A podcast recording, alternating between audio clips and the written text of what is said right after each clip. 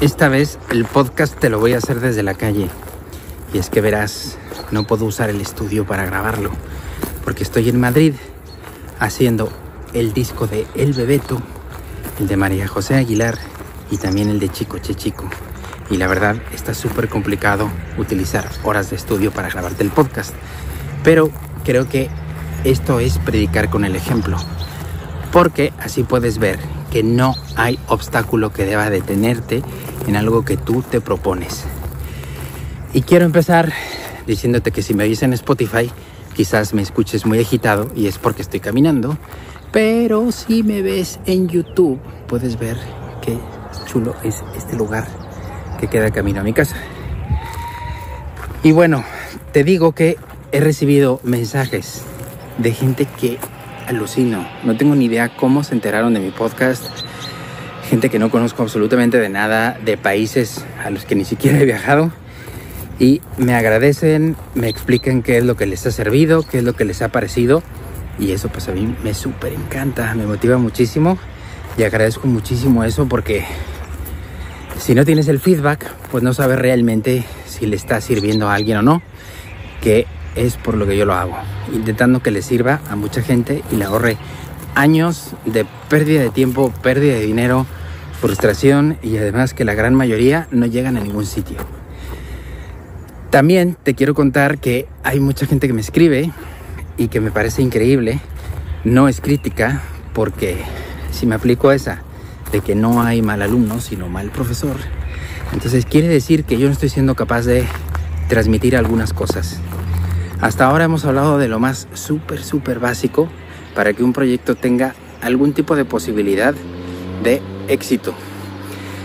Pero es alucinante cuando alguna gente que me escribe, que insisto yo no conozco de nada, y no quiero que sea una crítica, en todo caso sería una crítica para mí, me escriben con una intención o una idea que si ellos pueden tener éxito depende única y exclusivamente de que yo quiera lanzarlos, yo quiera firmarlos o yo quiera ayudarlos. Y cuando escucho y reviso lo que me mandan, resulta que no tienen nada de concepto, cero.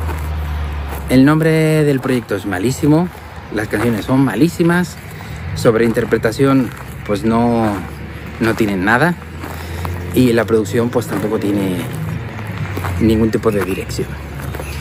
Entonces, me pregunto,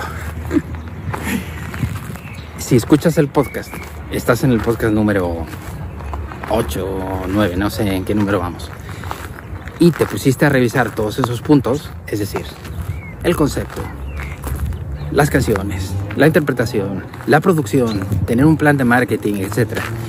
Y lo que pretendes es mandarle ese proyecto a un manager como yo, a un sello como yo, y lo que quieres es que lo oiga y te diga que te va a firmar y lo va a resolver todo, pues yo creo que eso no va a funcionar.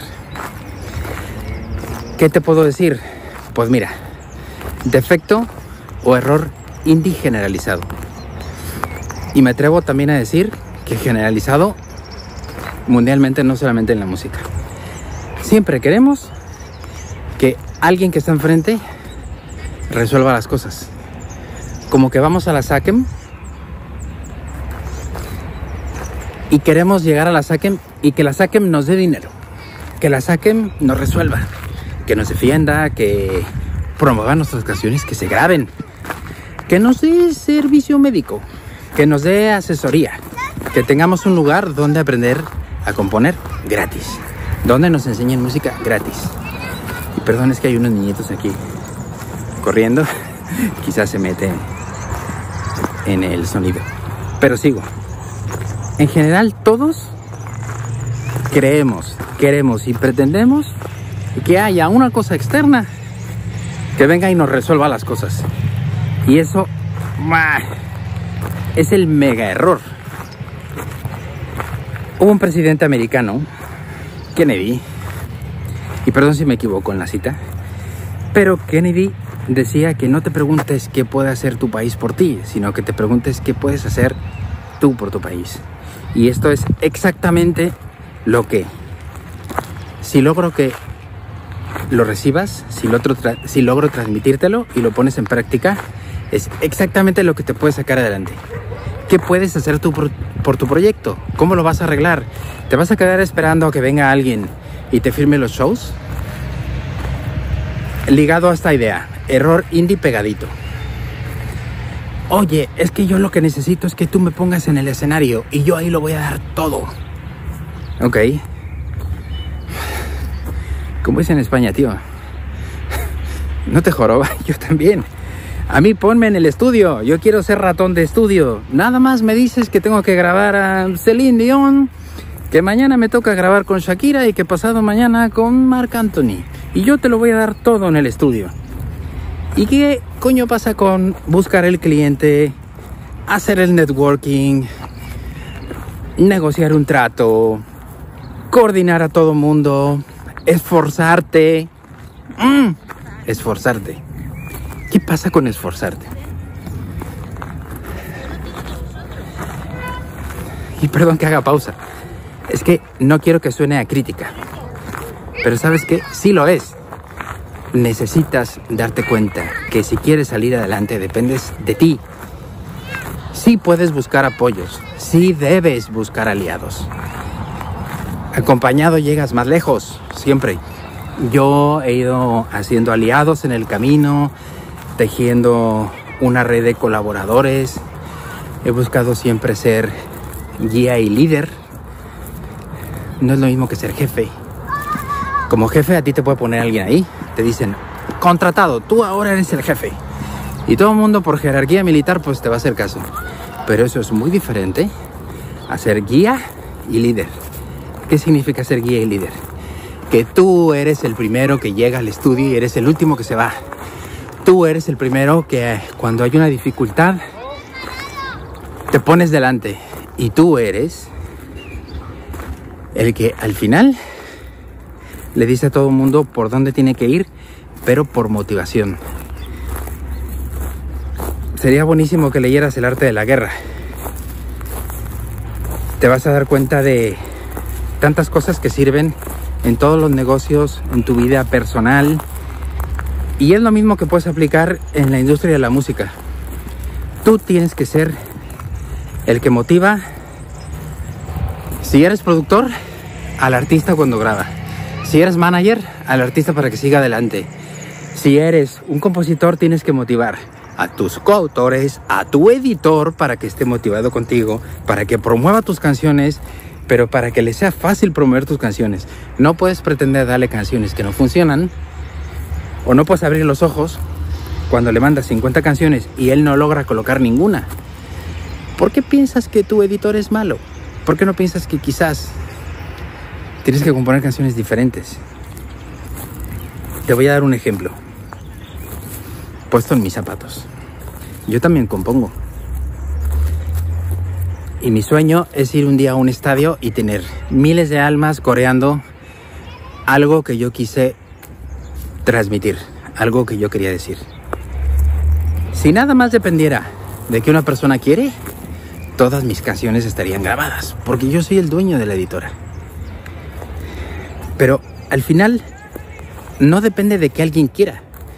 Depende de que tú encuentres tu lugar, de que tú te esfuerces todos los días del año, que cada día te despiertes pensando qué vas a hacer por tu propio proyecto, a dónde lo vas a llevar, y que además seas inteligente y tengas metodología. Que te formes, que no dejes permanentemente de avanzar. Porque lo peor que puedes tener es quedarte quieto. Si no te equivocas no puedes aprender. Es más, te voy a hacer una confesión terrible para que veas cómo se puede aprender. Y con amigos, muy buenos amigos, se los he contado, no lo he contado en público, pero no importa porque es un muy buen ejemplo. Y además, eh, cuando me he abierto a contárselo a amigos, muchos de ellos me han hecho confesiones igualitas y más terribles. Imagínate que llega un proyecto y me dice, este proyecto tiene A, B, C y D. Y de ti necesitamos 1, 2, 3, 4 y tienes que invertir esto y aquello. Ok. Ejemplo de expon tu proyecto en tres minutos, ¿ok? Ejemplísimo. Yo lo escucho, lo veo y digo, esto está como muy vulgar, está muy sexoso. Y yo no lo veo. Yo creo que esto yo, no va a funcionar. Yo paso. Y amablemente dije, paso. Ojo, sí lo, lo escuché, lo analicé y lo pensé, ¿vale? ¿Sabes de qué te estoy hablando? Devórame otra vez. Devórame otra vez. Terrible. Soberano madrazo mundial. Cada vez que yo lo escuchaba en la radio, pensaba, oh Dios, qué gilipollas soy. ¿Cómo se me fue? Pero bueno, ¿qué puedo decir en mi contra? No, perdón, ¿qué puedo decir en mi favor? Solamente para no parecer tan gilipollas. Bueno, yo tenía 19 años, estaba viviendo en España, en España en ese momento la salsa no estaba funcionando y efectivamente ahora hablan de perreos y cosas terribles, pero en el, ¿qué sería? En el año 1990, tú seguramente no habías ni nacido, no hagas cuentas por favor pues yo estaba empezando y no tenía experiencia y efectivamente era la canción muy sexosa, ¿no? Que habla, no sé qué, de sudando en sábanas blancas o no me acuerdo bien, ni quiero acordarme. Entonces, todo este rollo, ¿sabes por qué viene? Porque gracias a eso me di cuenta que un hit te puede pasar por delante de las narices y tú lo puedes desaprovechar si no abres bien los ojos. Si no te preguntas en cada momento que estés, si probablemente ese es tu momento. Y a partir de ahí, yo he mirado todo con lupa y puedo decir que de momento no se me ha escapado nada. Y que sí, conocí al que se le escapó Macarena. Perdón, es que entró el Siri. Perdón, es que no sé por qué se activó Siri. Es mucho mejor Alexa. Bueno, el caso es que sí puedo decir que para mi alivio tonto, sé a quién se le escapó Macarena y eso es muchísimo peor, muchísimo. Y también conocí al que se le escapó Tokyo Hotel. Eso sí que es terrible. No es el errorcillo que cometí yo de temporarme otra vez. Pero bueno, entonces, todo, todo esto, resumen de todo esto, es porque si no te equivocas, no puedes aprender. ¿O qué? ¿Te crees tan especial que te las vas a saber todas sin equivocarte? No. Antes de que funcionara una vacuna muy increíble, se equivocaron un montón de veces. Antes de que se, no se cayeran ya los edificios, construían y se caían. Y así, un sinfín de cosas. Mira, es más, hay una cosa terrorífica en Instagram, que es una compañía americana de robots. Y, no voy a decir el nombre porque no quiero tener problemas con nadie, con nadie ni con nada. Y tú ves el prototipo de los robots que ahora son tan avanzados que son capaces de saltar cualquier obstáculo, de que los tiren y se, y se pongan de pie. Terrible. Unos auténticos Robocops o Terminators. Y la primera vez que empiezan, el robot se cae al suelo se levanta, se vuelve a caer al suelo. Y se va cayendo hasta que empieza a durar más tiempo. Y cada vez se cae menos. Y cuando ya es capaz de estar totalmente en pie, al caminar se cae. Y después lo empujan, lo tiran y se cae. Pero va aprendiendo. Con software va aprendiendo. Bueno, pues exactamente es lo mismo que te puede pasar a ti. Si en esta industria no te equivocas, no vas a aprender. ¿Ok? Segundo punto de resumen. Si crees que alguien va a venir a resolverte las cosas, te equivocas. No va a pasar. Nadie de nosotros es tan especial. Eso no pasa, ¿ok? Y tercer punto. ¿Qué vas a hacer tú por tu proyecto? ¿Cuándo vas a dejar de pretender que Saquen te resuelva las cosas? Que un manager, productor te resuelva las cosas. Que tu editor te resuelva las cosas que quien sea te resuelva las cosas. no puede ser. Y tengo tan claro esto que mira, grabé a Daniela Espala, increíble, maravillosa, hace poquitos días. Y le dije, si tú le pudieras dar solamente tres consejos a un indie, ¿qué le dirías? ¿Sabes en qué se basó? En que tienes que caminar. En que si vas a estar esperando en que alguien te resuelva algo, vas a perder el tiempo y no vas a llegar. Dice que cuando ya empezó, conoció a una persona, ni siquiera me dijo el nombre, ni importa la verdad, que le dijo que esa persona la iba a colocar, le iba a ayudar, iba a ser este quien le hiciera shows y no sé qué. Y dice que pasó un buen tiempo, que es lo que suele ocurrir, y que esas cosas no pasaban hasta que ella, por intuición, dijo, yo creo que yo tengo que caminar. Y entonces empiezas a caminar y el camino se va haciendo. Así que bueno, te agradezco muchísimo la atención. Perdón que tuve que hacer el podcast en la calle, espero que no se oiga muy mal. Sí te puedo decir que en los próximos podcasts decía, te voy a hablar sobre qué es un label copy. Te voy a hablar sobre agregadoras. Te voy a hablar sobre el Latin Grammy. Te voy a explicar la diferencia entre un manager, label manager, road manager, personal manager. Está lleno de managers. Yo creo que eso es una parte del egocentrismo de la industria. Todos queremos ser un título poderoso. Pero para que tú entiendas la diferencia entre un productor, un floor manager, todos los managers que te dije, eh, que es un editor, que es este un AIR. ¿Tú sabes lo que es un AIR? Si vas a una compañía de discos y te dicen, yo soy el AIR, ¿sabes lo que es? Bueno, pues está lleno de posiciones en la industria, posiciones que ocupan personas y que la gente las suele confundir, sobre todo cuando estás empezando en la industria, te dicen un nombre y tú dices, ¿what? Y pones cara como que sí sabes, pero si te puedo ahorrar el camino, te los voy a decir de una manera muy fácil. Este significa esto, este significa aquello. Y te anticipo por qué te voy hablando de todo eso. Otra vez el Siri de los cojones. te anticipo para que lo sepas y si te está gustando mi podcast, pues me sigas escuchando. Me gusta muchísimo que lo oigas. Muchísimas gracias.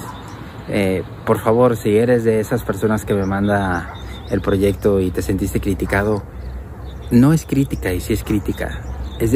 Me explico. No quiero que te sientas mal. Lo que quiero es que reacciones. Y que si de verdad quieres estar en esta industria, si de verdad crees en ti, toma notas, analiza, tómatelo como algo positivo. Te juro que de las personas que más he aprendido en la vida son las que me han criticado. Mis, grandes mentores me han dicho cosas que yo he pensado, claro que no, tío, tú no tienes ni idea. Yo no soy así, yo no hago eso. Y, después de analizarlo muchísimo, me doy cuenta que sí. Y ya voy a terminar porque siempre quiero hacer podcasts cortitos, pero al final me enrollo. Mira, ejemplo. Una vez tuve la suerte de grabar, de filmar con Miguel Bosé. Imagínate. Me maté por el video. Me gasté más dinero del, del presupuesto que me habían dado. Me habían dado muy buen presupuesto, eran 15 mil euros o, algo así. No, 16 mil. Yo me gasté 4 mil euros más. Todo mi sueño era que el tipo flipara conmigo. Y sí, hice un video muy bueno. Lo puedes buscar en, en YouTube. Se llama Amor del Bueno. Sobre todo muy bonito porque la canción es brutal. Fíjate. Concepto. Intérprete. Canción brutal. El autor es Rayleigh Barba. El productor hizo una cosa brutal, Armando Ávila. Yo cuando me la mandó me daban ganas de llorar, es una cosa bellísima. Entonces, claro, como todo está redondo, pues es un hit, ¿ok? Entonces, yo me mato por hacer el video y cuando lo termino, quedo con Miguel Bosé, vemos el video, lo ve muy serio. Es una delicia de persona, educadísimo, finísimo, y me dijo muy respetuoso que me dijo, está muy bonito tu video, chaval. Pero cuando hagas un video que quieras fenómeno fan, necesitas mostrar al artista. Siempre. En todos los cuadros, muéstralo de cerca, de lejos. Por arriba, por abajo, por un lado, por el otro. Muéstralo vestido de negro, vestido de rojo, vestido de blanco. Y, y yo pensé, ¿qué le pasa a este tipo? Y regresé a mi casa muy frustrado y entonces hablé con mi papá, que es uno de mis grandes mentores. Tengo mucha, mucha suerte por tenerlo. Y me acuerdo que en ese momento hablé también con Miguel Trujillo, que si no lo conoces, por favor googlealo. Es un auténtico maestro. Y Miguel Trujillo me dijo, con mi papá, ¿sabes qué? En lugar de sentirte mal, deberías de escuchar y analizar lo que te está diciendo Miguel Bosé. Vamos a analizarlo. Bueno, pues empezamos a ver sus videos más exitosos del momento porque de ahí a aquí ha llovido mucho y a lo mejor si los analizas, como te he dicho en algún podcast, las fórmulas dejan de funcionar, ¿ok? Pero en ese momento analizamos sus videos y efectivamente tenían millones y millones de views y el tipo lo veías por arriba, por abajo, por un lado, por el otro, de negro, de blanco, a contraluz, perfectamente iluminado, etc. Y siempre salía él. Así que por aquel entonces, pues yo tenía muy buena relación con Yuridia. Íbamos a comer pizza a un lugar que ya no existe, que se llama Central de Pizzas, en la Ciudad de México. Y se lo conté, porque ella es fan de Miguel Bosé. Me dijo, cuéntame qué es trabajar con Miguel Bosé. Y le conté toda esta historia. Y me dijo, ¿sabes qué? Tú me vas a hacer mi siguiente video. Claro, para mí increíble, imagínate, Yuridia. Yo soy súper fan, ¿no? pero también qué miedo, ¿no? A ver qué haces, tienes que hacer algo bueno. Y a las tres semanas estábamos filmando en Valle de Bravo. Y ella me pidió que nada más hiciera exactamente todo lo que recordara que Miguel Bosé le había dicho. Bueno, pues ese video, si no me equivoco, tiene 400 millones de views. Es de todos los videos que he hecho el que menos me gusta. Pero tiene esa fórmula de mostrarla a ella a ella, a ella y a ella. Y entonces, ¿por qué venía todo esto? ¿Por qué? ¿Lo recuerdas? Porque yo te decía que cuando alguien te critica, en lugar de ofenderte, deberías de analizar, ojo, es diferente que tomes en consideración la opinión de cualquiera, porque eso es falta de seguridad en ti, falta de claridad. Pero si te lo dice alguien que tiene cierto conocimiento de causa de algún asunto y sobre todo cuando le estás pidiendo su opinión, por favor no te sientas ofendido. Si tú le pides la opinión a alguien y te da una opinión que no te gusta, no te puedes ofender o no le pidas su opinión. Es así de sencillo. Así que con todo cariño, gracias a los que me dan feedback, porque me motivan, porque me sorprende ver gente que me escriba lugares que yo no tengo ni la menor idea. Y gracias a los que me mandan sus proyectos. Y perdón que yo no los pueda tomar. Principalmente porque mi compañía es pequeña y el concepto de mi compañía precisamente tiene éxito porque no tomo más allá de lo que yo sea capaz de controlar con mis propias manos. Porque siento que es inatenderlo, es desatenderlo. escúchate otra vez los podcasts, toma apuntes, la mayoría son muy cortitos, no como este rollo, y replantéate. Qué es lo que tienes que corregir, por qué razón crees que un tipillo como yo podría escuchar y en tres minutos podrías conquistarle. Gracias, gracias, me voy, adiós.